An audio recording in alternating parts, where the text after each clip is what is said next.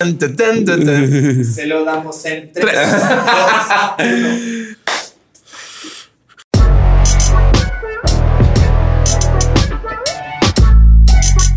Bienvenidos una vez más a su podcast favorito, el podcast de herramientas. Pues ya saben, mi nombre es Diego, psicólogo, memero, mago, lo que quieran. Para, para servirles a usted y a Dios, ¿no, Tony? ¿Cómo estás? Brujo Escarlata. Brujo Escarlata. muy bien, Diego. Muchas gracias. Bienvenidos a su podcast favorito. Hoy estoy muy emocionado porque vamos a tocar uno de mis temas favoritos. Este es un podcast que va a estar bien bonito, la verdad. Es que va a estar bien bonito. Y yo Sí. Güey, don, don- bonito, güey. Ah, bueno, ¿qué? Eh, primero que nada, pues muchas gracias a nuestros patrocinadores. El día de ahora, pues también estamos tomando cafecito. Estamos en las instalaciones de los patrocinadores. Tenemos un nuevo Tenemos patrocinador. un Está bien. portada del podcast. Todo está saliendo bien, amigos. Un, un- un saludo a nuestros amigos de Dos Arquitectos.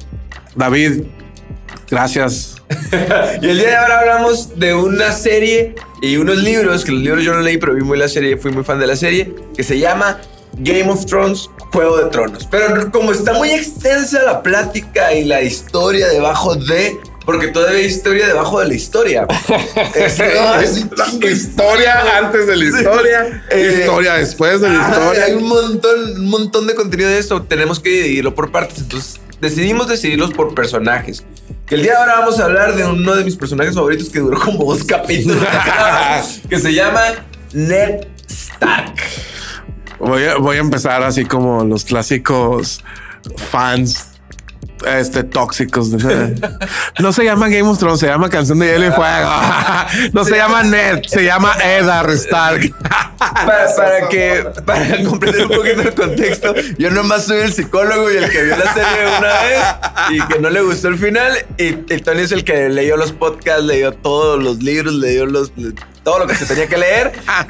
Güey, me enseñó un podcast. de- Me acaba un podcast de un vato que sacó spoilers a través del soundtrack de Game of Thrones. Está- Vayan, y vean a Jordi Maquiavelo, neta, es una riata, güey. O sea, el, el vato dijo, a ver, me voy a entrar a Wikipedia a ver qué, qué canciones va a haber en la siguiente temporada o en los siguientes capítulos. Sí, estamos hablando que estaba en la temporada 6 y él ya estaba pre- estaba haciendo la predicción de que Tyrion traicionaría a Daenerys, de que Johnny y Daenerys quedaban juntos, pero no quedaban juntos. Solo con la música. Con la ¡A música. la Está bien pasado de lanza. Y, y lo ves que te lo explica y tiene un chingo de sentido, güey. Sí, güey. Está bien perrón, la verdad. Entonces, Así de, ese es mi nivel de fanboy, güey.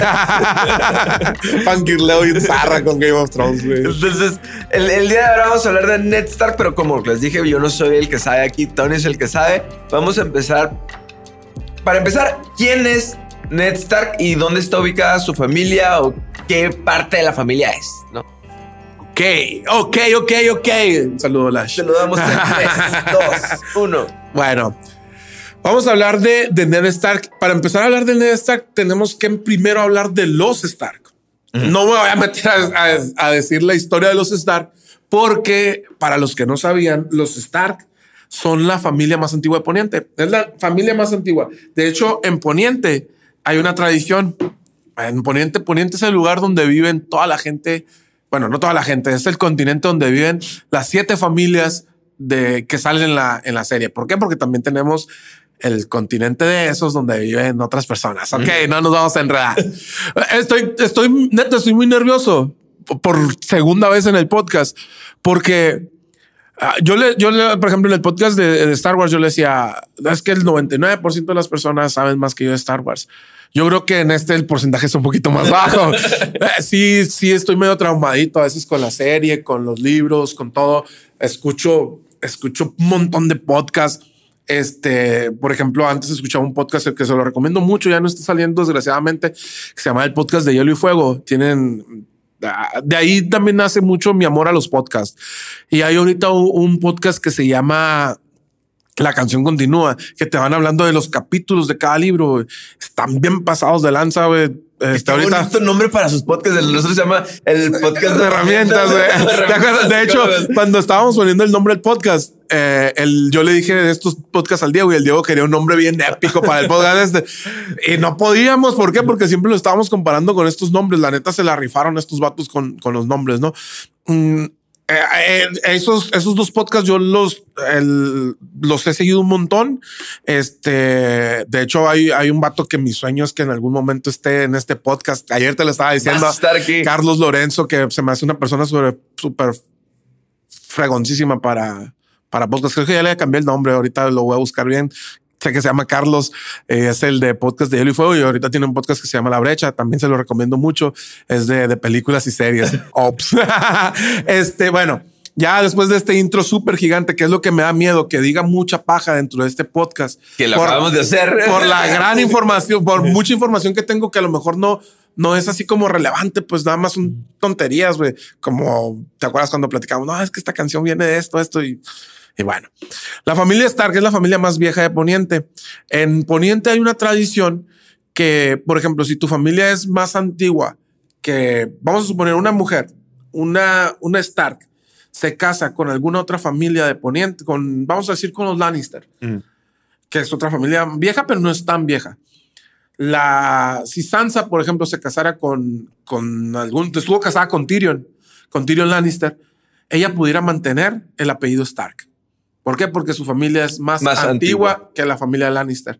Por ejemplo, Cersei, eh, ella sigue siendo Cersei Lannister porque su familia es más antigua que los Baratheon. Entonces, por eso ella podía mantener eso. Si cualquier Stark, mujer Stark que se case con cualquiera de cualquier familia puede mantener su apellido. porque ellos son los más antiguos de Ponientes, vienen de los antiguos hombres. Tienen la sangre de los primeros De los hombres. primeros hombres, perdón, sí. Este. Ahora yo sé más. Sí, Se puedo te chingué. de, los, de los primeros hombres son descendientes, son los únicos en Poniente que, que adoran a los, a los antiguos dioses. Que si para los que no ubiquen, ya ven que los Stark van y, y rezan enfrente de un árbol. Eh, esos son los árboles de los antiguos dioses que los escuchan. Ya más adelante en la serie o en los libros podemos ver que, que el cuervo de los tres ojos se comunica a través de esos árboles y puede ver todo lo que está sucediendo a través de, de ellos o se puede comunicar con, con ciertos personajes. ¿no? Incluso creo que uno de los deberes del- de la familia Stark es defender el, el muro, ¿no? O sea, la guardia, se encargan de la guardia de la noche, cositas de este tipo, que realmente la guardia de la noche pues ya tiene otro objetivo y es otro, es otro tema, pero tiene mucho que ver con la antigüedad que tienen ellos ahí. Sí, no, es que de hecho el muro lo construyó un Stark, Brandon el constructor. Brandon el constructor. Brandon el constructor. Sí, bueno, era Brandon el constructor. Brandon fue uno de los primeros, de los primeros reyes este, Stark.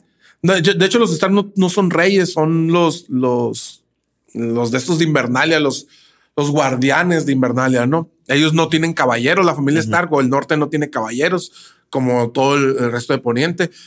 Entonces, eh, Brandon era, era una persona así súper mítica en la historia de Canción de Hielo y Fuego. Es es súper mítica. ¿Por qué? Porque él construyó el muro. Se dice que el muro está construido a base de hielo y de hechizos. Quiere decir que Brandon tenía como comunicación o una magia antigua que ahorita se desconoce. De hecho, por eso los, los caminantes no pueden atravesar el muro porque está llena de hechizos. También Brandon construyó el Bastión de Tormentas, que es la, la casa de los, de los Baratheon, que es, está en la Tierra de las Tormentas, es el castillo, que también eh, dentro de la serie, ah, por ejemplo, cuando Melisandre quiere hacer una magia oscura que entre a- al castillo, no lo puede hacer porque Bastión de Tormentas está cubierto con magia también. Entonces no se puede atacar con magia de afuera. Por eso eh, Sir Davos tú tiene que meter a Melisandre al castillo para poder hacer la magia y hace la sombra aquella que tiene un bebé sombra y que mata a Renly, a Renly. Lo tiene que hacer desde adentro porque afuera no. Entonces, en las, por la sangre, todo esto es para explicar que por la sangre de los Stark corre magia. Y esto lo vamos a ver más adelante en la serie porque los Stark son también pueden guarjear. ¿Qué es guarjear? Que se pueden meter a otros animales. lo, lo han visto, por ejemplo, con, con Bran, que se mete en, en verano, que es un lobo. Ellos- cada Stark tiene un lobo, cada hijo de, de, de Ned tiene un lobo. Y el Bran se puede meter. En, lo- en la serie, prácticamente Bran es el que se puede meter. En los libros lo hacen Bran, lo hace Arya, lo hace John. De hecho, eh, ojo, va a estar lleno de spoilers esto, eh. Para los que no han visto la serie o no han leído los libros, apáguenle, vayan, léanle y regresen.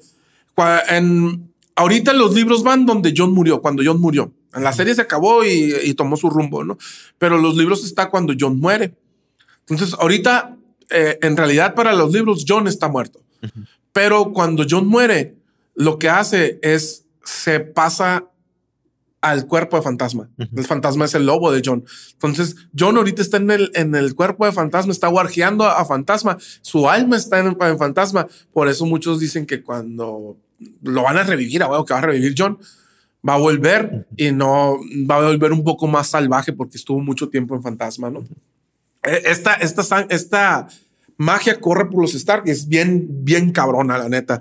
Aparte de eso, Bran, pues es el próximo cuervo de los tres ojos, que es el como el mago supremo de, de la historia de, de, Canción de Hielo y Fuego, ¿no? Que, ojo, es bien interesante cómo son las dinámicas familiares. Si, eh, hablando ya un poquito de psicología, realmente que tú provengas de una comunidad como tu familia, tienes que heredar algo de ellos. O sea, hay, está comprobado que hay ciertas cosas que se pueden heredar, no nada más lo bonito, lo feo, ¿no? O sea, también se pueden heredar, güey. Eh, adicciones, algunos trastornos, eh, la personalidad, rasgos de la personalidad de herencia la puedes traer.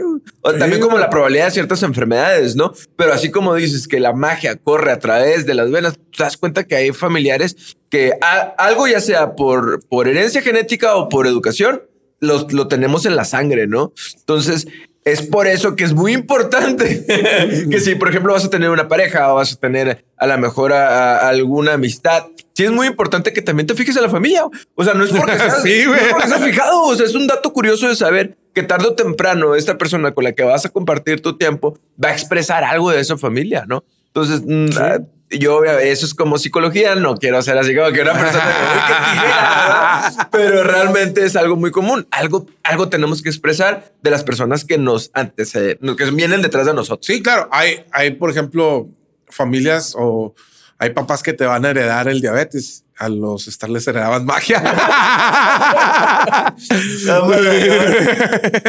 pues tú eres mago, a lo mejor tus hijos salen magos, güey.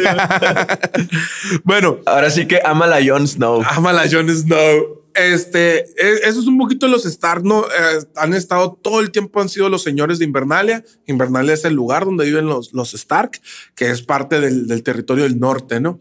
Hay un montón de reyes este, cómo cuando, cuando los Targaryen llega a cuando los Targaryen llegan a, Poniente o empiezan a, conquistar Poniente, los, los Stark mantienen el, el, trono, por decirlo de alguna manera, del norte, gracias a, un rey que se me escapa el nombre ahorita, que se le llama como el rey que dobló la rodilla. ¿Por qué? Porque de repente ve este, este vato, ve que, que llega un, un cabrón en un dragón gigantesco y le dice, oye, ríndete, doble la rodilla o pelea contra mí. Doblo la rodilla. Hubo, reinos que no doblaron la rodilla y, que ya no, y que dejaron de existir, familias que dejaron de existir por eso. O hay otros como los Martel que no fueron vencidos nunca por los Targaryen hasta que se casaron y entre Targaryen y Martel y se unió la familia Martel. Pero luego hablaremos de los Martel, espero. este, y, así por, por todos los años los, los han seguido estando en Invernalia. Dicen que una frase de los Starks, aparte de su famosísima Winter is Coming, que es la, la frase de la, de la familia, todas las familias en el, en, eh, en, el mundo de Canción de Hielo y Fuego tienen una frase, ¿no? Como un lema. sí, ajá. Por ejemplo... Los Lannister siempre pagan sus deudas, algo así, ¿no? Simón, uh, creo que esa no es la oficial, pero es la, que la más reconocida. Por ejemplo, los, los Greyjoy que dicen nosotros no sembramos. Se me hace bien poderosa esa frase, güey. Nosotros no sembramos quiere decir así, nosotros, güey, no trabajamos, nosotros somos piratas, güey, así como nosotros no somos, no somos como los demás, güey. Nosotros lo que obtenemos, de hecho, ellos obtienen las cosas por, eh, dice, pagas el precio del, del hierro o el precio del oro. El precio del hierro maté y te lo quité, güey. Entonces, madre. Eh, está bien poderosa la frase esa, que es una casa muy acá, pero, pero está muy poderosa.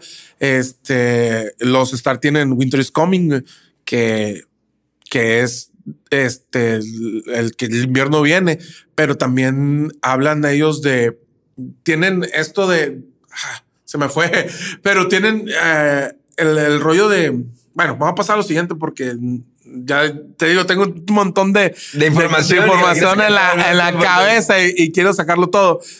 Este, lo, eh, dentro de los Stark, ellos como te decía, ellos siempre han estado en Poniente, siempre han mantenido, ya me acuerdo de la frase es, siempre debe haber un Stark en Invernalia. Y es, y es como una frase profética. Cuando, cuando no hay un Stark en Invernalia pasan cosas malas. En la serie podemos verlo y ahorita en los libros que ahorita no hay ningún Stark en Invernalia y los otros están por cruzar el muro. güey. Entonces no se sabe si realmente es eh, porque tiene que haber un Stark para que todo esté equilibrado en el norte o, o simplemente es una frase de tiene que haber alguien ahí, ¿no? Esto, esto es como un, repaso un poquito de la familia Stark. Dentro de la familia Stark, eh, en la actualidad o, los hechos más recientes que empezamos a ver en la serie, el, el que era el guardián del norte en este momento era Eddard Stark, era Ned Stark. ¿Quién es Ned Stark? Ned Stark es, es un segundo hijo. ¿Qué significa ser un segundo hijo en Poniente, güey? Que no, no tienes nada, güey. No te toca nada. Eres nada, güey. Ser un segundo hijo. Hay, hay de hecho una compañía en esos que se llama la compañía de los segundos hijos. De muchos segundos hijos que saben que no, no tienen ningún futuro en Poniente, güey. Se van al otro continente a, hacerse mercenarios, güey. a, hacerse asesinos en sueldo, güey. Ese, ese podría ser eh, Ned Ned Stark, sí, porque, él fue el segundo hijo. Él, él, era el segundo hijo de, de nació de sus padres ¿Qué, es lo que pasa? No, cuando Néstor nace como un segundo hijo, su papá lo manda como escudero al, Valle de Arryn eh, con John Arryn. Pues la serie lo pueden conocer como el nido de águilas también. Es si se quieren ubicar, es cuando ah, de repente tú ves a una, a una señora que tiene un niño como de siete años que lo está mamantando todavía. Ese es el pequeño John, es hijo de John Arryn. Ahí en ese lugar, Ned Stark era escudero. ¿Qué hacían muchas veces los papás de Poniente? Mandaban a sus segundos hijos, a sus primeros hijos los tenían con ellos, aprendiendo todo del, de la casa, del territorio. y a los segundos, terceros o cuartos hijos los mandaban de escuderos o los mandaban para que se hicieran este, maestres, que los maestres son como los monjes, como todo, todo esto, los, los que llevan la sabiduría de Poniente, ¿no? Como hacer los sacerdotes, haz de cuenta. Este, John al ser un, eh, perdón, Ned al ser un segundo hijo, güey, lo mandan al Valle de Arryn y ahí se hace escudero de John Arryn, pero se encuentra con Robert Baratheon, mm. que él sí era heredero, pero su papá lo manda al Valle de Arryn para que aprenda cosas de John Arryn y, pueda heredar Bastón de Tormentas en algún momento. Y, pero se vaya, se vaya preparando. John y, Robert se hacen mejores amigos, hermanos, prácticamente, ¿no? En, la serie empieza cuando Robert llega a, a Invernalia a invitar a, Ned a hacer su mano del rey, porque John Arryn, el que era maestro de los dos, había muerto. Ahí es donde empieza la serie. Pero antes de esto, Johnny, espera, todo el tiempo quiero hablar de Johnny, ¿no? eh, de Johnny, Jon no. este, Ned y Rob se conocen en el Valle de Arryn, se hacen mejores amigos, crecen ahí hasta que pasa algo muy curado. Es, eh, es como como en, muchas películas hay así como ah, el momento donde todo empezó, que es el, el torneo de Harrenhal. El torneo de Harrenhal es un torneo que hace, eh, que hace la corona, impulsada por, eh, por Tywin Lannister y, y, por, por uno de los Targaryen, este, para, para empezar a hacer una fiesta y como para poder demostrar que, que el rey loco se estaba volviendo loco, güey. Eh, entonces se hace este torneo y viene gente de todos lados. De, de todos lados empieza, empieza a llegar gente, ¿no? Y es uno de los torneos más, más grandes. Este. Raegar era el, la persona este Targaryen que era el hijo del rey loco, el hermano mayor de Daenerys. Mm, Raegar gana el torneo de Harrenhal y en el torneo de Harrenhal él ya estaba casado con una Martel y tenía dos hijos, pero había una tradición de que podías regalarle la, la corona de flores, algo así, a, a, una, a una mujer para coronarla como reina de, de los juegos, ¿no? ¿Te de cuenta? Y Raegar, en lugar de, coronar a su esposa, a su esposa como la reina de la belleza del torneo de Harrenhal, se lo da a Lyanna Stark, güey. A la hermana, a la hermana de Ned Stark. De Ned Stark. Porque Ned Stark tenía cuatro, tres hermanos, ¿no? Que era pues su hermano mayor, que no recuerdo el nombre, el tío Ben, que lo conocemos Le todos, digo, no el de. Peter Parker. Este sí tenía mucha responsabilidad y poder. Este, pero ese tío Ben, eh, o Ben Stark, y Lyanna Stark, que era la hermana menor. Entonces Raegar le da la corona a, a Lyanna. Y, güey, ¿qué pasó? Pasa que en Game, bestia, of, ¿no? que pasa que en Game of Thrones eh, el- hay algo bien interesante que todo se maneja a través de ya sea del, del chismecito, no de las traiciones. De, de, de los trueques. En ¿no? Game of Thrones Eh, nada más. en y en la vida real. Y pasa un tema acerca de eso que ahorita vamos a hablar acerca de, de cómo Ned casi no encajaba con los personajes. ¿Por qué? Porque realmente él era una persona muy honorable. El honor era algo que lo distinguía a él, pues, ¿no? Era muy blanco. Él, yo creo que, no sé, ahorita nada más me vienen a la mente dos, pero yo creo que son los únicos dos personajes blancos de, cuando menos de la serie de Game of Thrones, eh, que, son tener que Jon- meterse, que son ajá. Ned Stark, que era un personaje blanco, y ah, el amigo de, de Jon Snow, el gordito, El Sam. Samuel, Samuel Tarly. No, sí, Sam- Samuel. Sí, Sam. Sam. Este son los dos personajes blancos de, de ahí de la historia, porque Daenerys no es un personaje blanco. Jon Snow puede ser muchas cosas, pero blanco, blanco no es. Este, y el que me diga Cersei Lannister, pues, no, Pues mucho menos. Exactamente. Entonces, y ahí te das cuenta que este personaje, Ned vivió con esa filosofía, que ahorita vamos a hablar acerca de su personalidad, pero también murió por esa filosofía, ¿no? Por Sí, esa no, filosofía murió por era- culpa de, de su honor, güey. Exactamente. Y, ojo, hay, hay muchas personas que dicen, no, es que los Stars son unos honorables. Ned, güey. Eh, Ned no, no aprendió el honor de los Stark, güey. Ned era honorable, güey. Él, él, es- él era era, así, güey. Y yo creo que lo aprendió en el Valle de Arryn, de parte de John Arryn, güey. ¿Por qué? Porque cual, ahorita hablábamos de las frases de las casas, güey. La frase de la casa Arryn es tan alto como el honor, güey. Entonces estás hablando que el honor lo aprende allá, güey. Y, de hoy en adelante se conoce la casa Stark como una casa honorable, güey. ¿Por qué? Por el net, como le decían los clanes de la montaña, ¿no? Qué, qué perrón que todo seguía a través. Ya hemos hablado acerca de este tema, a lo mejor no, no quedamos tan redundante, pero la importancia de tener una guía, ¿no? De, de un mentor. Y en este caso, él no nada más encontró como que el, su guía en, en sino también encontró a su hermano de, De- de, de- de otra madre, ¿no? Sí, güey. De los cuales, pues, se ven como que diferentes aventuras. Y esto no lo ves tú en la serie, güey. O sea, esto No, se me hace todo, todo lo que estamos hablando hasta ahorita, la gran, el 99% de lo que he hablado hasta ahorita, no sale en la serie, güey. Exactamente. Cuando la serie empieza cuando John Arryn ya se murió, güey. Tú no sabes ni quién es John Arryn. Se, me hace bien interesante también porque cuando, como te describen a Ned Stark, es, es una persona que tiene una mirada, le- lo, muestran como si fuera una mirada triste, ya bien experimentado, muy sabio, no se ríe. güey, De hecho, la mayoría de las descripciones de Ned Stark eran una persona sin sentido del humor. Y, bien o sea, ya cuando, cuando- realmente cuando tú lo ves al principio de la serie, ya es una persona bien forjada por todas las cosas que ha vivido. Sí, güey. Pero ahorita, por ejemplo, ah, creo que es. No, no recuerdo exactamente, pero es uno de los personajes, güey, que lo conoce en, en, en Desembarco, en, en Lance, no me acuerdo cómo se dice en inglés, güey. Este. eh, lo- él dice: es que Ned no, no era una persona con sentido del humor. Y tú dices, bueno, güey, sí es cierto, un chivato amargado, ¿no? Pero después sabes todo lo que pasó, güey. Después del torneo de Harry, Ni yo tu vida. no, güey, me rió madres, güey, en la vida. ¿Por qué, güey? Él, él ya tenía seguro algo. Él, él no quería ser, y voy a utilizar la frase de rey de Invernalia, aunque no son reyes, güey. Él no quería ser rey de Invernalia, güey. Su hermano iba a ser, su hermano, que no recuerdo el nombre ahorita, perdón, este, era una persona súper extrovertida, había, lo adoraba la gente, había gente que le caía mal por extrovertido, güey, con una seguridad en sí mismo, porque iba a ser rey el vato, güey, y Ned era muy serio, güey. De hecho, si tienen la oportunidad, lean, hay un, hay un pequeño cuentito que habla del torneo de Harrenhal, visto desde, desde la perspectiva de, de uno de los, del, del papá de Joyen y de Mira. Este, y, y describe, por ejemplo, a los Stark y habla de el lobo líder, que era el hermano mayor, el lobo solitario o el, el lobo tímido, que era Ned, el lobo pequeño y la loba. Así los describe, güey. ¿Por qué? Porque Ned era una persona muy introvertida, güey. Eh, hace poquito veía un meme que pusiste, güey, de que sea serio no quiere decir que soy Sí, introvertido. es que- ¿no? O sea, decía, que yo sea introvertido no significa que sea tímido.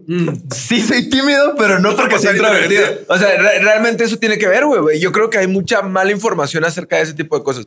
Ha- Hay tres, tres tipos de, de rasgos de la personalidad. Uno es el introvertido, es una persona pues que prefiere, por preferencia, tener su espacio, ¿no? Tener, estar como que un poquito de lado de los demás, sus tiempos, eh, que, que necesita tener ese aire para respirar fuera de los demás. Otra cosa es ser tímido. O sea, la timidez a ti se te dificulta, te da vergüenza exponerte ante los demás. Y otra cosa es ser asocial. El asocial es el que tiene problemas para relacionarse con los demás. No, el tímido no tiene problemas para relacionarse con los demás, solo le puede dar vergüenza. Y el asocial tiene dificultad realmente para socializar, ¿no? El introvertido no tiene dificultades, eh, el introvertido no tiene dificultades para socializar. Sin embargo, no le nace, güey. Y yo creo que en este caso Ned Stark cae en esta personalidad de introvertido. O sea, nada más no le nace estar eh, alrededor de las personas. Y se me hace bien curioso esto que hay, hay una parte que leí porque me metí ahí unas, unas lecturas acerca de Ned que decía que más allá de él preferir ser gobernante, prefería ser papá, güey. O sea, muchas Sí, cosas mo. le era bien devoto a su familia acá, güey. O sea, de, de todo, él, él, por ejemplo, traía cerca a, a Robert, lo mismo que hacen todos los Stark, para mostrarle todo lo que, lo, Lo que tenía que lo aprender. tenía que aprender, pero no nada más con él, güey, sino con todos los demás. O sea, más allá de ser una, un- una a lo mejor un- una cabeza de, de un país o de un lugar, era cabeza de su familia. Y, y esos como valores y honor siempre estaban transmitidos en su familia. Que eso está bien perrón para a lo mejor en, en- ya sea en tiempos aquellos, lo digo como si fuera en, en- en el mundo real, eh, el, el honor y, y la, el ser cabeza de familia, el ser papá, el respetar a- entre hombres y mujeres, este tipo de cosas no se veía en Game of Thrones. ¿no? No, no, es, es que ya estaba muy avanzada la historia, pues ya, ya prácticamente lo que ves en, en la serie es el ocaso, ajá. el ocaso de la vida de, de, de Ned. Eh, El hermano mayor, el que iba a ser rey, era Brandon Stark. También se llama Brandon, güey. Como que no tenemos mucha creatividad para hacer nombres, ¿no? Este es, es bien curado también en, en Ned. Ahorita lo que decías me, me quedó pensando que lo iba a mencionar más adelante, pero lo voy a mencionar ahorita una vez. Es, es que era introvertido y era tímido y que probablemente no podía relacionarse con los demás, ¿no? Y sí, eh, es parte de, de la, de, de la personalidad de Ned Stark. Pero Ned Stark es uno de los reyes Starks o uno de los, del, de los líderes Stark más queridos en la historia de los Stark. De hecho, la rebelión de Robert no se debió haber llamado la rebelión de Robert, se debió haber llamado la rebelión de Ned, güey. ¿Por qué? Porque el- todas las familias se levantan, güey, contra los Targaryen por Ned, güey. El norte, cuando, cuando lo capturan y lo matan, el norte se levanta por Ned, güey. Te digo, hasta los Ahora, clanes de la eh, montaña y- lo querían, güey. Le decían el Ned. Hay una, hay una cosa que, que marcan los libros, güey, que, que en la serie no, no lo mencionan, güey. Y te lo platico una vez, güey. Eh, hay cuenta, los Stark eran, por decir algo así, eran cinco hijos más John, seis, Kathleen y él, eran ocho. Y su mesa era de nueve, güey. ¿Por qué? Porque Ned todos los días comía, con alguien del pueblo, güey. ¿Por qué? Porque él quería saber del pueblo. Él estaba muy involucrado con el pueblo. Estaba muy familiarizado. Resolvía todas las cosas que podía del pueblo. Entonces, sí era muy introvertido, pero también él, él entendía la responsabilidad que tenía de gobernar a los demás. Y aunque no le gustara, porque él no lo quería desde el principio, él no quería ser gobernante. Brandon tenía que ser el gobernante de Invernalia. De Invernalia. Él era el que iba a ser rey, no Ned. ¿Qué pasa? Secuestran a Liana. Este, bueno, secuestran, Secuestran a a Liana. Raegar secuestra a Liana. Eh, Brandon y, y el papá de Ned, su hermano y su papá, van a, a, a desembarco del rey o a King's Landing, ya me acordé cómo se dice en inglés, van a desembarco a, a decirle al rey loco, oye, tu hijo secuestró a mi hija, güey, regrésamela. Y pues van con el rey loco, güey. El rey loco, ¿qué hace? Está loco. Está loco, güey. Le dice Ned y, y sentencia a muerte a- al papá de Ned, güey. Y hace algo que se me hace bien, uno de los castigos más zarros, bien culeros, güey. Manda que le prendan fuego al papá de Ned Stark. Mientras el hermano, güey, Brandon, güey, está amarrado, güey, al cuello, güey. Y tiene una espada enfrente, güey. ¿Qué hace, güey? Que cada vez que él se estire para tratar de agarrar la espada, la, la cuerda aprieta más el cuello, güey. Entonces, el vato se ahorca solo por querer, Brandon se ahorca solo por querer agarrar la espada y querer salvar a su papá y salvarse a él. Entonces, el papá de Ned muere quemado por el rey loco y su hermano muere ahorcado por él mismo, pero por causa del rey loco, güey. ¿Y qué pasa con esto, güey? Secuestran a su hermana, matan a su papá y a su hermano. Y John Arryn dice, Nel, este vato no puede seguir gobernando. Y Ned quiere justicia para su hermano, para su papá y para su hermana, güey. Quiere recuperar a su hermana que está secuestrada y quiere justicia por sus familiares, güey. Y se levanta medio, mm, medio poniente, güey, para, para apoyar a Ned Stark, no para apoyar a Robert, güey, no para apoyar a Robert Baratheon. Y la rebelión es la rebelión de Robert. Se levantan para, para apoyar a Ned, para quitar al, al rey loco del trono y apoyar a Ned Stark. Y claro, lo que hablábamos ahorita también acerca del rey que dobló la rodilla, si lo comparas. Pues dobló la rodilla porque vio los dragones, güey. ¿sí me. Y en estos casos también era lo mismo. O sea, te estás rebelando contra el rey, contra los dragones que tenga. No, en ese rato ya no tenían Ah, dragones pues los contra el poder que tenga. Es como, Sí, o sea, te, te levantas, es como tú y tu familia se, reba- se levantan a armas contra los soldados, güey. O sea, realmente no tiene sentido, pues. No, ¿Sí desde, explico? o sea, aquí también tuvo mucho que ver la capacidad de John Arryn. güey. Ya, yo creo, mi teoría es, y eh, no, o no sé si ya esté comprobado, que John Arryn ya estaba armando todo desde antes, junto con, con el papá de Caitlyn Tully, que después fue la esposa de Ned Stark.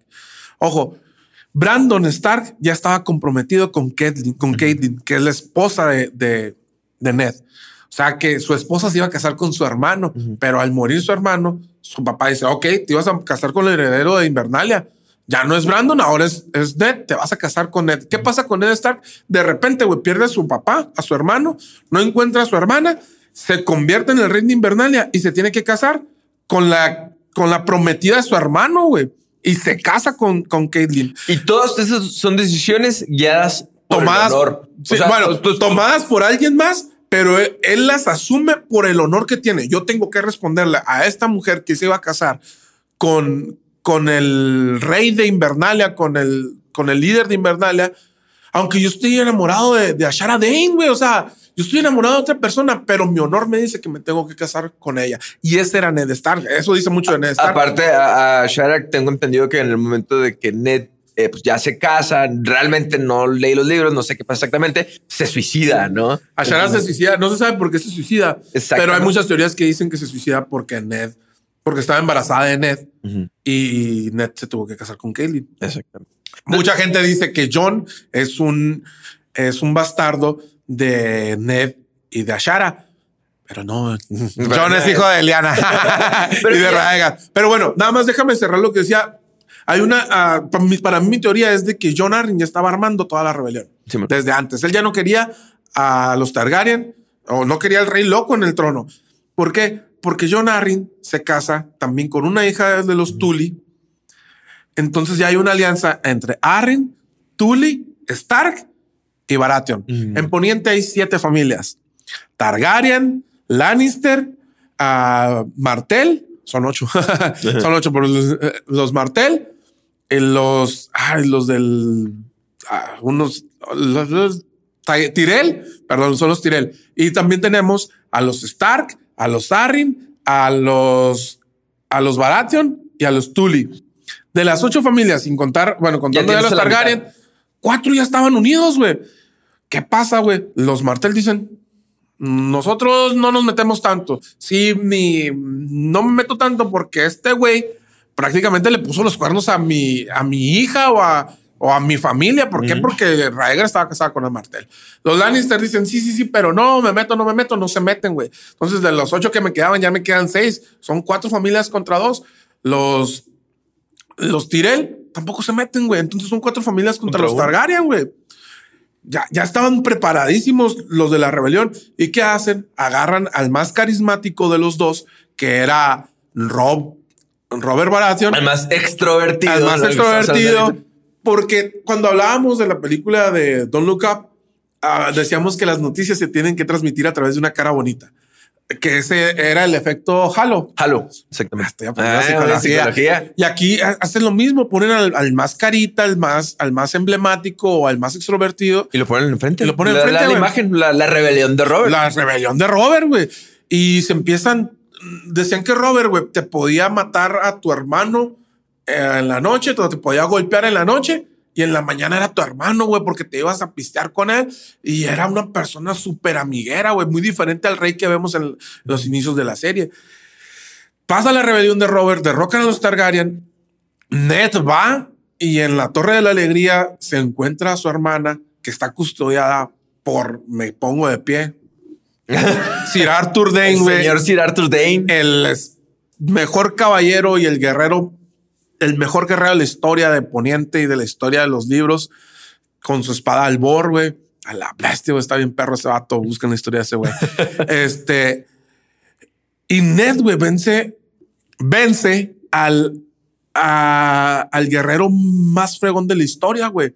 Y Ned no era un gran guerrero, güey. Era un buen guerrero, pero no era un gran guerrero. no era Sir Arthur Dane. No era Sir Arthur Dane, güey. Rescatan a Liana, güey, pero Liana ya estaba a punto de morir. En los, en, hasta ahorita en los libros y en la serie, en la serie ya no lo revelaron, en parte. En los libros nada más dice que Liana estaba a punto de morir y que sus últimas palabras fueron prométemelo, Ned. Eso es todo. Y, lo sabemos porque Ned lo recuerda muchas veces. Está traumado con ese evento. De hecho, dice que él, él enterró a, a Liana y creo no sé quién más, donde, donde solamente deberían haber enterrado a los señores del poniente, ¿no? Donde, de Invernalia. de- a exacto. Liliana y a su hermano, pero sobre todo en, en las en las catacumbas de, de Invernalia solamente hay reyes del sí, norte. y, y a lo que voy. y es, Liana. eh, es la única mujer que está dentro de esas. se, dice que, bueno, que normalmente él tenía estos periodos donde él iba y le lloraba, ¿no? Ahí donde él le sufría bastante. Robert O sea, también estaban- iba y le lloraba a Liana ahí, güey. Estaban pues, bien, bien afectados, ¿no? A pesar de los años. Y, y también como te muestran los rasgos de Ned y la mirada que sí decían, una mirada como sombría, triste, dicen, ¿no? Lo que me tocó leer.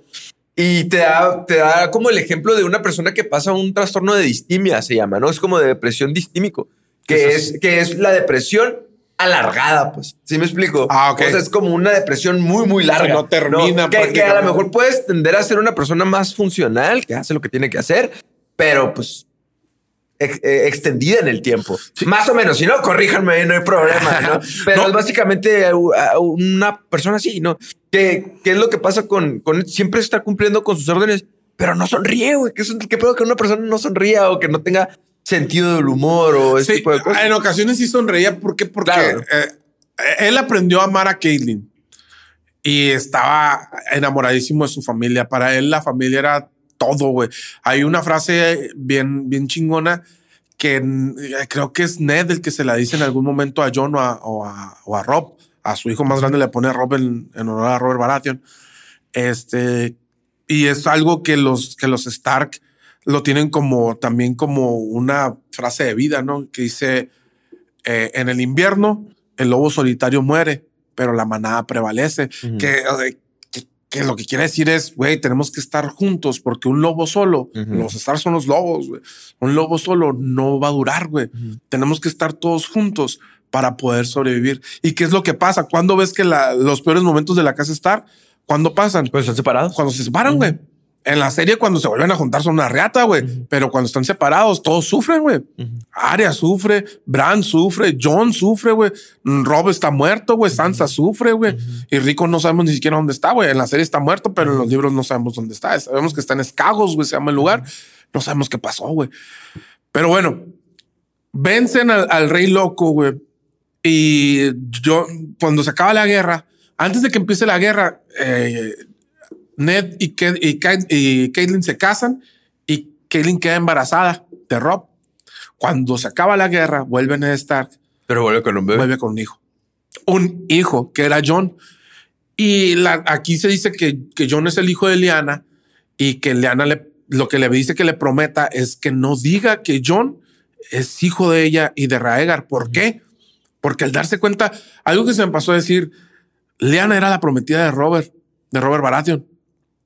Y Robert Baratheon estaba echando chispas por porque Rhaegar le quitó el amor de su vida. De hecho, de las primeras escenas que vemos en la serie es a Robert llorando enfrente de la tumba de Leana y diciendo, Ned me la robaron, Ned sácala de aquí, ponla en, un, en una colina donde la bañe el sol. El- Robert estaba súper enamoradísimo de Leana. De hecho, él se tiene que casar con, con Cersei, Cersei. con Cersei Lannister y Cersei lo repudia y en un momento de la serie se dice, cuando le dice Cersei a, a Ned, le dice, yo no podía estar con, con Robert porque en la noche de bodas no dejó de llamarme Liana, güey. porque seguía pensando en Liana y dice, todavía hay noches en las que me dice Liana. Entonces, este, cuando vuelve, vuelve con otro hijo, güey. Y qué cabrón, güey, que Ned era tanto su honor. Él le prometió a su hermana que no iba a revelar ese secreto, que ni a Caitlyn le dice. Y eso le trae un montón de problemas, güey. Le hace la vida bien miserable a John, güey, porque Caitlyn odiaba a John, güey. No lo podía ver porque era el único, la única falta de honorabilidad de la, se supuestamente. Falta de honorabilidad, que cosa que hacía por honor también. Es como contradictorio. Supuestamente la única falta de honorabilidad de Ned, güey, era, era John, güey. Y se lo hizo a Caitlyn, güey. Caitlyn no lo podía ver por eso, güey. Y es cuando dices, güey, era imposible que, que Ned le haya puesto los cuernos a Caitlyn con Ashara Dane. Porque sí, Ashara Dane era el amor de su vida, güey. Pero su honor era más grande que el amor de su vida, güey. Por eso la dejó a ella y se fue a se casó con Caitlyn, güey. Que la amó un montón, sí, güey. Pues estaba súper enamoradísimo de Caitlyn, güey. Pero aprendió a hacerlo, güey. No era el amor de su vida. Que ojo, y aquí hay uno de los personajes, a lo mejor lo hemos visto en otros episodios cuando hablamos del ello, yo y super yo en psicología. Eh, es como, el- eh, hace poquito le explicaba que es como el angelito y el diablito, ¿no? Entonces, cuando tú, todos tenemos, según el psicoanálisis, todos tenemos un ello, un yo y un super yo.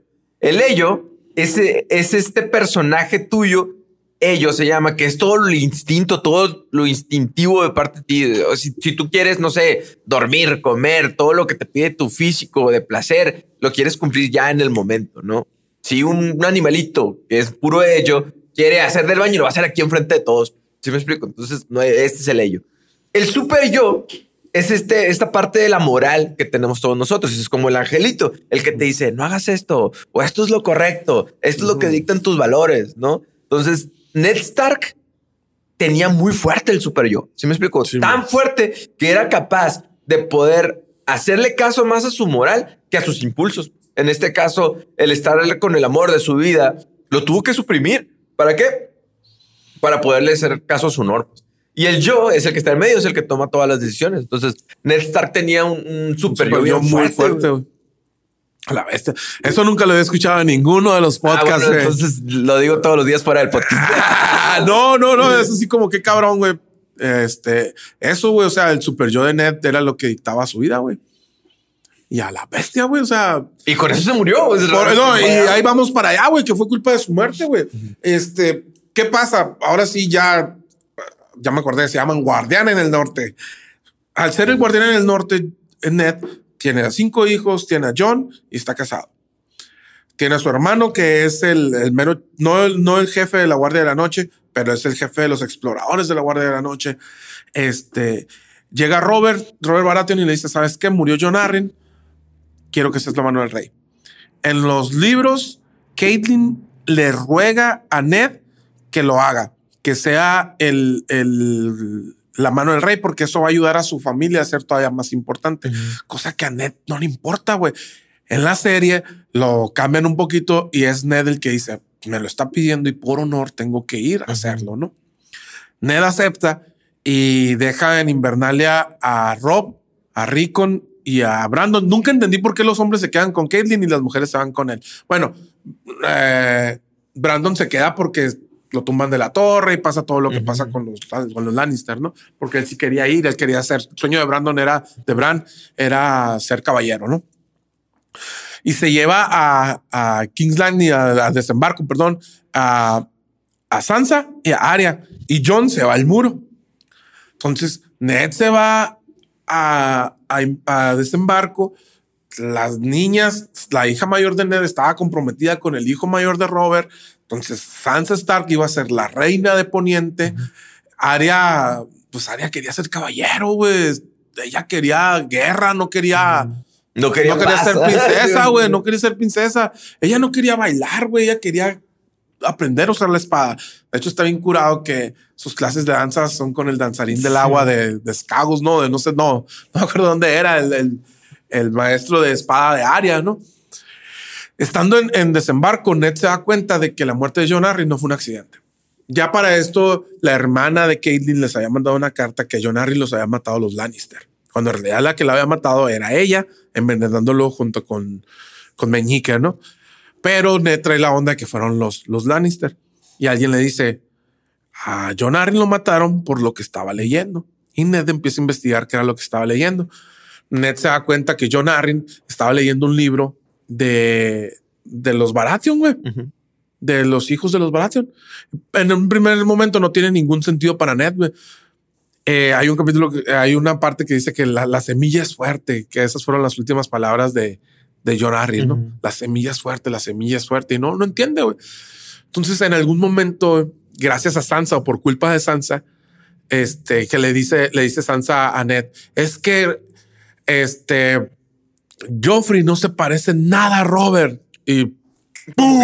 a la monda le cae, cae en cuenta, perdón por la palabrota, como que se me ha dicho, Sí, cae en cuenta que, que realmente Joffrey no se parece nada y se regresa a ver el libro que estaba leyendo. Hasta en Poniente no tenían pruebas de ADN, ¿no? Se regresa a ver el Como libro. por el cabello, creo. Simón, que estaba leyendo y se da cuenta que todos los Baratheon, todos en la historia han tenido el pelo negro y Joffrey tenía el pelo güero. Era de pelo rubio, pelos de oro y no sé qué. Y empieza a ir a los lugares que estaban yendo John Arryn. ¿Y qué, es- cuáles eran los lugares que estaba yendo John Arryn? A, a Ned se le hacía bien raro que, que John Arryn fuera a, a ver un armero, fuera a un burdel, fuera a muchos lugares que, que de él conocía a John Arryn y él sabía que no, que no eran las cosas de él, pues. Y lo que estaba haciendo John Arryn era visitar a todos los bastardos que tenía Robert, que tenía un chingo, güey. Y todos tenían el pelo negro. Y sus hijos, ninguno de los hijos de Robert tenía el pelo negro, ninguno. Entonces saca la conclusión de que los hijos de los hijos de Robert y de Cersei no son hijos de Robert, son hijos de Cersei y de su hermano Jamie.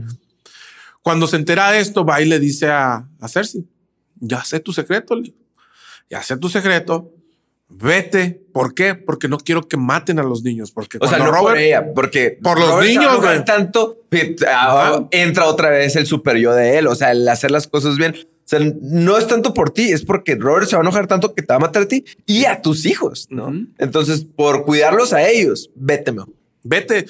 Cersei le ofrece sexo, le ofrece dinero, le ofrece, güey, le ofrece todo lo que Ned nunca va a agarrar, güey. y, y Ned dice que no, y le dice, ¿sabes qué? Tienes esta noche para irte. Y esa noche, este, Cersei prepara todo junto con Meñique y arrestan a, a- para esto, Robert estaba cazando y regresa mal herido por culpa de Cersei, porque Cersei hizo que lo que le dieran vino, porque para estas alturas Robert ya no era el, el guerrero fuerte ni, ni la persona más extrovertida del reino, era una persona que nada más quería tomar y estar con prostitutas. Este, y Cersei lo, a través del vino, lo, lo droga y hace que un jabalí lo hiera, ¿no? Y Robert llega muy mal herido y dice, ¿sabes qué? Mira, yo me voy a morir, le dijo Robert a, a, a Ned. Tú vas a estar a cargo del reino hasta que yo fui cumpla 18. Y le entrega un papel, ¿no? Muere, muere Robert. Cersei captura a John, a John, a Ned, y le dice Ned, jaja, no, mijita, mira, este papel tan honorable dice que yo soy el Honorable. Sí, que yo soy por decreto del rey Robert, yo soy eh, el, el- el que va a tener estar a cargo de Joffrey hasta que él cumpla 18 años y ¿qué hace Cersei? Agarra el papel. Cersei no tiene honor, güey. Cersei, Cersei tiene poder, güey. Es lo único que tiene Cersei. No tiene inteligencia. No tiene inteligencia Cersei Lannister. Este rompe el papel, güey. Y se acabó el, Y se acabó el problema. Y de hecho le dice, el, Cersei le dice a, a Ned que, que triste que, te, que tu escudo sea un escudo de papel y lo rompe, güey. Es, y todos traicionan a Ned, güey. ¿Qué, ¿Qué es lo que pasa, güey? Por su honor, Ned piensa que Cersei sí le va a hacer caso y se va a ir. Por su honor pi- piensa, que todos tienen el mismo honor que él. sí, güey, por su honor piensa que Meñique, como es amigo de su esposa, lo va a ayudar y no lo va a traicionar. Y lo traiciona, güey. Y lo, lo capturan, güey. En algún momento lo hacen confesar de que había traicionado a la corona. ¿Y por qué acepta? ¿Por qué acepta Ned aceptar que había traicionado a la corona? De, de mostrar otra vez como, o demostrarle al mundo que era una persona honorable. Solamente lo hace dos veces en la serie. Uno para salvar a su hijo adoptivo John y otro para salvar a Sansa y a, y a Arya. Al momento de él decir que sí, que él había traicionado al rey, que, que había hecho cosas malas y que se había levantado en contra de la corona y que él quería ser rey de, Mm. de Poniente, güey. Todo pudo lo que no es y todo lo que no todo- quiere. Ajá, todo lo que no es y todo lo que no quiere. Hay, hay alguien que dice que Ned pudo haber sido rey nada más con sentarse en el trono. Si se hubiera sentado en el trono de hierro, cuando se acaba la rebelión de Robert, Él se- pudo haber sido Él rey. se encuentra a Jamie Lannister sentado en el trono de hierro, güey. Y lo quita, güey, quítate, le dice, sáquese de ahí. Y, y dicen que si cuando, que cuando John quitó a Jamie de ahí, que, Jane, que, que Ned, perdón, si Ned se hubiera sentado en el trono, todo el mundo hubiera dicho, tú eres el rey, güey. Porque todo el mundo lo quería un chingo, Sí. güey. Todo el mundo lo quería un montón, güey. Y no, güey, dijo, este trono es para Robert, güey. Porque Robert va a ser mucho mejor rey que yo. No es cierto, Ned. Tú hubieras sido mucho mejor rey que Robert, güey. Y, y él pensó que nadie lo podía traicionar, güey. Eh, él pensó que nadie lo podía traicionar. Lo acusaban de cosas que él no quería, güey.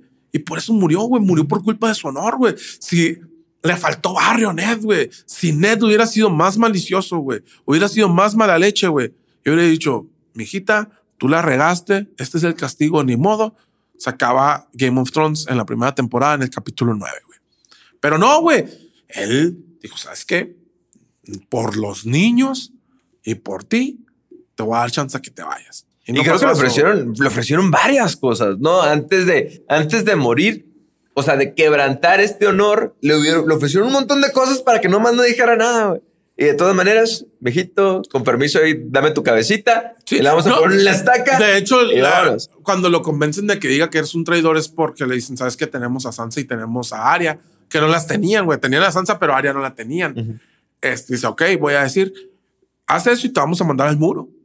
Para los Stark, estar en el muro no es un castigo. problema. No es por qué, porque ellos son los guardianes del muro, son los guardianes del norte. Entonces, estar en el muro no es un problema. Ser de la guardia de la noche, para los Stark, son de las pocas familias que todavía sigue siendo un honor estar en la guardia de la noche, que todavía siguen yendo por. Y para los demás familias es un castigo, güey. Ujú. O sea, y, y aquí, después de la muerte ya de, de Ned Stark, que la, yo la sufrí mucho, a pesar de que fue bien rápida en la serie, güey. eh, Realmente, yo hay muchas cosas que respeto machín de él. Yo creo que, por ejemplo, eh, que es algo que hablamos mucho antes de, de grabar esto y ahorita no lo hemos tocado, que e- es esta frase. Él tenía ciertos rituales para mantenerse humilde. Y eso es algo que yo creo que muy pocas personas hacen y yo creo que es algo que deberíamos de hacer más, ¿no? Tú decías una ahorita, eh, ¿sabes qué? Yo cada vez que cene tiene que haber una, una persona del pueblo. ¿Por qué? Porque tengo que conocer a mi gente. Entonces, también es un acto para conocer al pueblo, pero también es un acto para mantenerse humilde, güey. Para mantenerse, darse cuenta que uno no es ni más ni menos que los demás, ¿no? También otra que, que hemos estado hablando es el que dicta la orden ejecuta la sentencia, ¿no? Algo así, ¿no? Ah, sí, güey, sea, era esa madre pasadísima de lanza, Güey. Si esto lo hicieran, yo te, te digo, trabajo en la cárcel. Si esto lo hicieran los jueces aquí en México, las, las sentencias fueran bien diferentes. güey. Si me explico, si te, diera- si te das cuenta de lo que le haces tú a una persona, independientemente si sea inocente o culpable, adentro de prisión, ya sea injustificadamente, muchas cosas cambiarían. güey. ¿Por qué? Porque es bien fácil nada más escribir y dictar una sentencia y ya se te olvidó, ya la persona no la vuelves a ver, güey. Pero ve y visítala o ve y vive ahí adentro, güey. Eh, es, es bien interesante de que Ned decía, bueno, pues tengo que sentar- sentenciar a alguien a muerte, eso es lo que dicta la ley, pero yo lo tengo que matar, güey.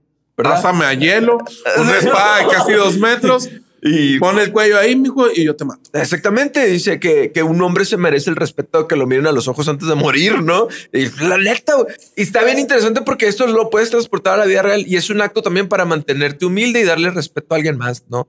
Eh, de hecho, ahorita que dices, la primera persona que ejecuta o la persona que vemos que ejecuta a Ned es una persona que era inocente, güey. Bueno, era inocente y era culpable, güey. Es un desertor de la Guardia de la Noche. Si tú desertas... La ley dice- La ley dice que, te- Muerte. que es ejecución. Ok. Ned no sabe, güey, por qué desertó ese, ese, esa persona, güey. De hecho, es la primera escena de, de, Game of Thrones. La primera no tiene nada que ver con lo que vas, vas a ver seis temporadas más, güey, que son tres guardias de la noche pasando el muro, se encuentran con los otros, uno sobrevive. Güey, yo lo que acabo de ver, mátame mejor, güey. Yo no quiero estar ahí. Yo no quiero que me pase lo que le pasó a mis compañeros. Lo agarran, lo llevan a Ned y Ned lo lleva al lugar de ejecución se lleva a Bran y se lleva a, los dos más grandes, a John y a, Rob, y él le dice, quiero que aprendas que el que dicta la orden tiene que, ejecutar la sentencia. Es lo mínimo que se merece. Ok, el vato es inocente, güey, porque él me está explicando que él desertó por eso, pero desertaste, güey. O sea, soy de la ley, güey. Soy, justo, güey. Soy justo. Dicto la ley y como dicte la ley, yo ejecuto la orden, güey, y yo te voy a matar, güey. Y y mató a un guardia de la noche, güey, por... Y, y, estas son cosas que él le, le llegan y lo transforman y lo pulen, lo mantienen humilde. Y hay una frase que me gusta mucho que, que a lo mejor está muy trillada, se llama Memento Mori. Mucha gente que te la tiene tatuada acá, ¿no? Memento Mori es una, es una frase. Nunca la había oído, güey. Es una frase en latín que lo usaban en, así gobernantes hace mucho tiempo, ¿no? Que, que significa recuerda que vas a morir. O sea, a lo mejor se escucha muy acá, ¿no? Eh, muy fea, muy triste. Pero ¿Qué tal si ya todos muertos? Ah, ¿No es cierto? Este, recuerda que vas a morir es para eh, era se usaba mucho como una frase de humildad para mantener a las personas con poder humildes, ¿no? O sea, acuérdate que pues eh, eres de barro, viejo. Acuérdate que tarde o temprano todos nos vamos a morir, no te vas a llevar nada, ¿no? Entonces yo creo que para él este era su, su memento mori, ¿no? El, acuérdate que todos somos frágiles y todos en algún momento vamos a morir. Entonces era este recordatorio y se dice que todavía después de ahí, eh, Ned iba al bosque a tener como que un, momento así meditativo, ¿no? De soledad. Y, y, de hecho en la segunda escena te das cuenta que Kelly lo encuentra limpiando su espada.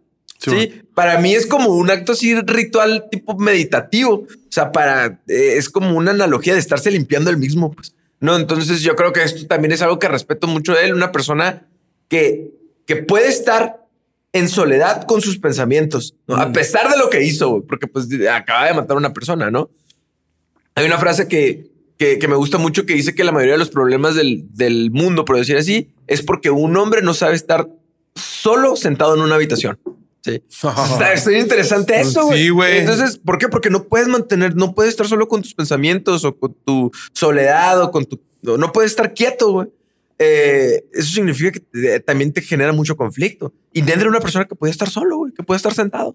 ¿Sí me explico? Nomás limpiando su espada. Entonces, limpiando, meditando sus, pensamientos, sus impurezas, güey. Y al mismo tiempo poder estar como que tranquilo para poder tomar ese tipo de decisiones fuertes o poder ir a la guerra, güey. Sí. Entonces, yo creo que son cosas que hacía Ned para mantenerse humilde, para recordar que iba a morir y para poder mantenerse su cordura, de mantenerse estable.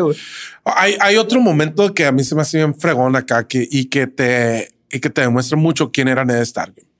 Que pasa la Torre de la Alegría, güey.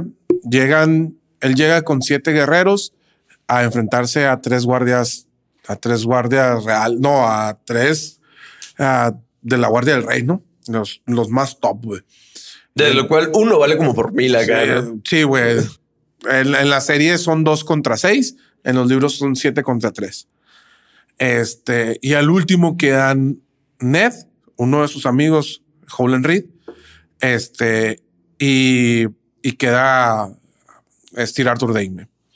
Se dice que en la serie se ve como Howland Reed ataca por la, por la espalda a, a Sir Arthur Dane y ahí es cuando, cuando Ned tiene la oportunidad de matar a Sir Arthur Dane, porque mm, de otra manera, y, yo creo que eso pudo haber sido como lo más, lo, lo que pasó realmente, porque de otra manera no creo que Ned Stark haya tenido la oportunidad de vencer a Sir Arthur Dane. Cuando pasa esto, eh, los Dane son dueños de una espada en, en, en Poniente existen las espadas de acero valirio, que son espadas forjadas con fuego de dragón, con un acero muy cabrón acá, que son capaces de son muy ligeras y capaces de cortar cualquier cosa, ¿no? Pero hay otra espada que no es de acero valirio, que es igual de fuerte o hasta más poderosa y que tiene un montón de historia, que es Albor, la espada de los Dane, que está hecho con el corazón de una estrella. Eh, los Dane viven en Campo Estrella, que es un lugar donde cayó un meteorito Y de ese meteorito, del, del metal que venía en ese meteorito, forjaron la espada del Bor. Entonces, esa espada es muy reconocida en Poniente. Esa espada es muy deseada en Poniente. Yo, yo probablemente la pueda comparar si quieres verlo como, por ejemplo, en Harry Potter, que era la, la varita de Sauco, ¿no? Ah. Entonces, Ned tuvo en sus manos al Bor, güey. Era mucha tentación, güey. Yo creo que si cae en manos de alguien más, güey, Albor se queda en manos de alguien más, güey. Y Ned, güey, después de, de vencer y de matar a, a Sir Arthur Dane, güey, lleva a Albor a Campo Estrella, güey. Lleva la Se espada, güey. le da el respeto. güey. Se la entrega, güey, a, a la familia Dane, güey.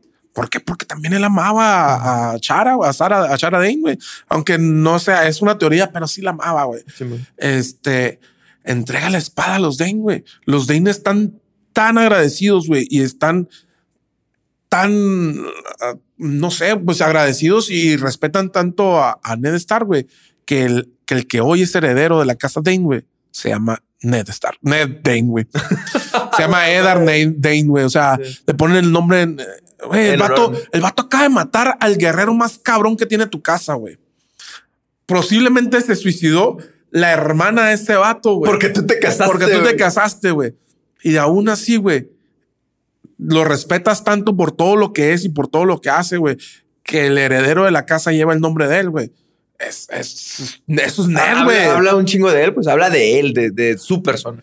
Sí, y Ned muere en el capítulo 9 de la temporada, de la primera temporada. E- Es, algo así. Yo creo que ahí fue, güey.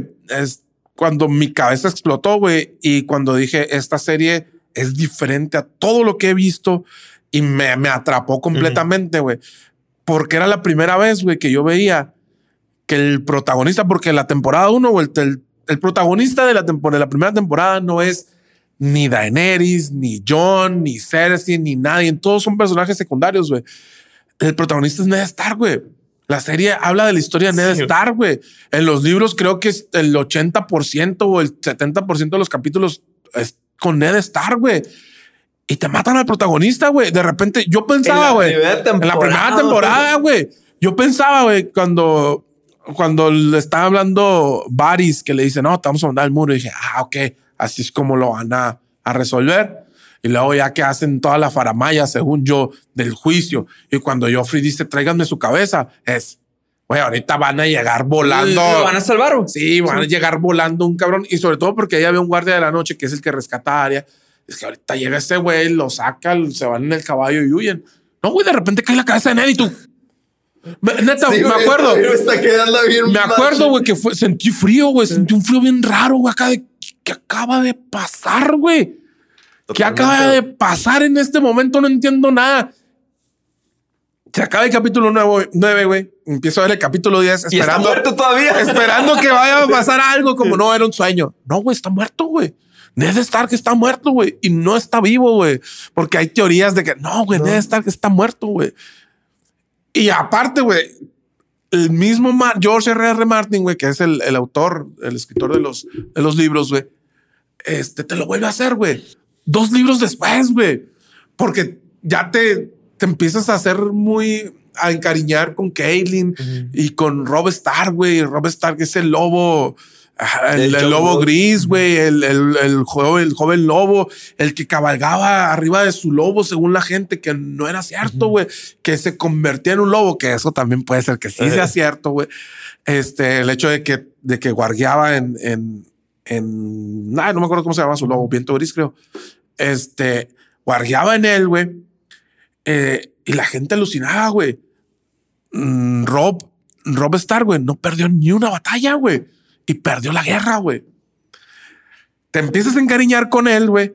Y, el, Y te suelta, güey, la boda roja, güey. Madre, Otra, otra, sentí otra vez frío raro, güey. Y fue de chinga tu madre, güey. ¿Qué me vas a hacer más adelante? Sí. Está, está bien Y, cañón, y güey. yo creo que también eh, en este caso, pues el escritor, qué tanto ha de haber querido sus personajes o qué tanto.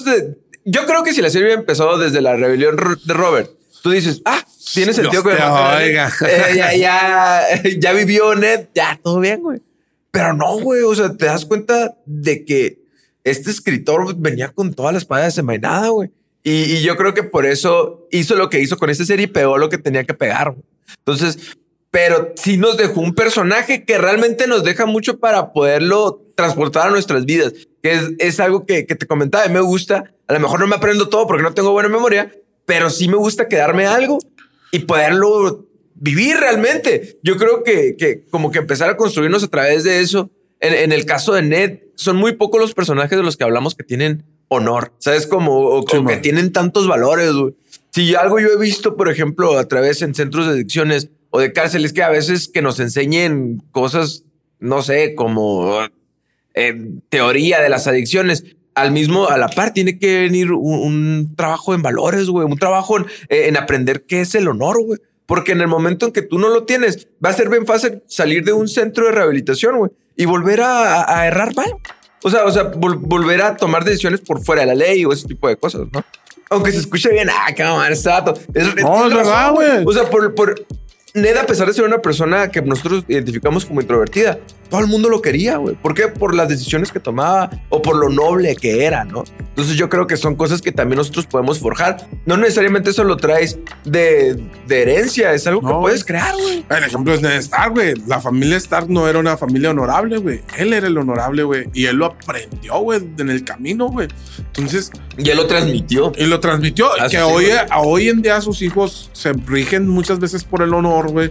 Aunque no son tan honorables o, o no tienen tan arraigado como lo tenía Ned, güey. Pero sí, sí es acá, güey. De- bueno, de hecho, por ejemplo, Robert, Robert Stark, güey, muere por faltar a su honor, güey. Este, cuando, cuando John se empieza a meter en problemas, güey, es por faltar a su honor, güey. ¿Por qué? Porque faltó a los votos de la Guardia de la Noche. Pero, güey, de repente recapacita y dice, Nel, güey, o sea, yo tengo que volver a la Guardia de la Noche. Iri, te amo, pero lo siento, es, es más fuerte el, el honor en mí, es más fuerte mis votos que lo que estoy viviendo ahorita contigo, ¿no? Y se regresa, güey, la deja tirada la Iri, güey. Y, y, por ejemplo, él deja de ser guardia de la noche el día que muere y resucita, güey. Entonces, sus hijos son muy honorables. Sansa casi, casi podemos decir sin querer, pero sacrificó a su papá por decirle la verdad a Cersei, güey. Por decirle, bueno, por decir, está medio difícil porque ahí estaba medio loquita por, por Joffrey. Este, pero se lo ha ido transmitiendo a sus hijos, güey. Pero bueno, ese, es- ese es Ned Stark. Este es Ned Stark y pues como podemos ver aquí y, y yo creo que realmente hay mucho que aprender de él. También yo, la parte que me dejo, es que también hay que aprender a ser honorables, nobles, pero también tienes que tener el colmillo hasta el piso, ¿no? Un- una tutora que yo tenía que, que respeto mucho me, me decía eso, ¿no? O sea, tienes que ser muy bueno, pero realmente cuando en el mundo hay de todo y tienes que ser bueno, pero colmilludo. Y colmilludo te, se refería a la experiencia, ¿no? Y que el colmillo dice, te llegue y te roza en el piso. ¿Por qué? Porque también tienes que ser, no sé, pues más que ser malicioso, ser una persona que tenga maneras de solucionar problemas y enfrentar a diferentes tipos de personas, ¿no? A mí una vez me dijo un amigo, creo que lo dije hace poco, a la gente buena le va bien. La gente buena, no a la gente pendeja. El día de ahora nos quedamos con ese tema de Net, que es un tema que nos gustó mucho. Espero que les haya gustado. Suscríbanse, escúchenos en Spotify, que son las cosas que nos hacen falta por decirles, Sí. ¿verdad? Entonces, eh, Spotify, en Apple Podcast. Y Síganos YouTube. en redes. Ahí estamos. Instagram como herramientas para psicólogos, YouTube, Spotify, y pues nos vemos el, la próxima sesión. Muchas gracias. Adiós.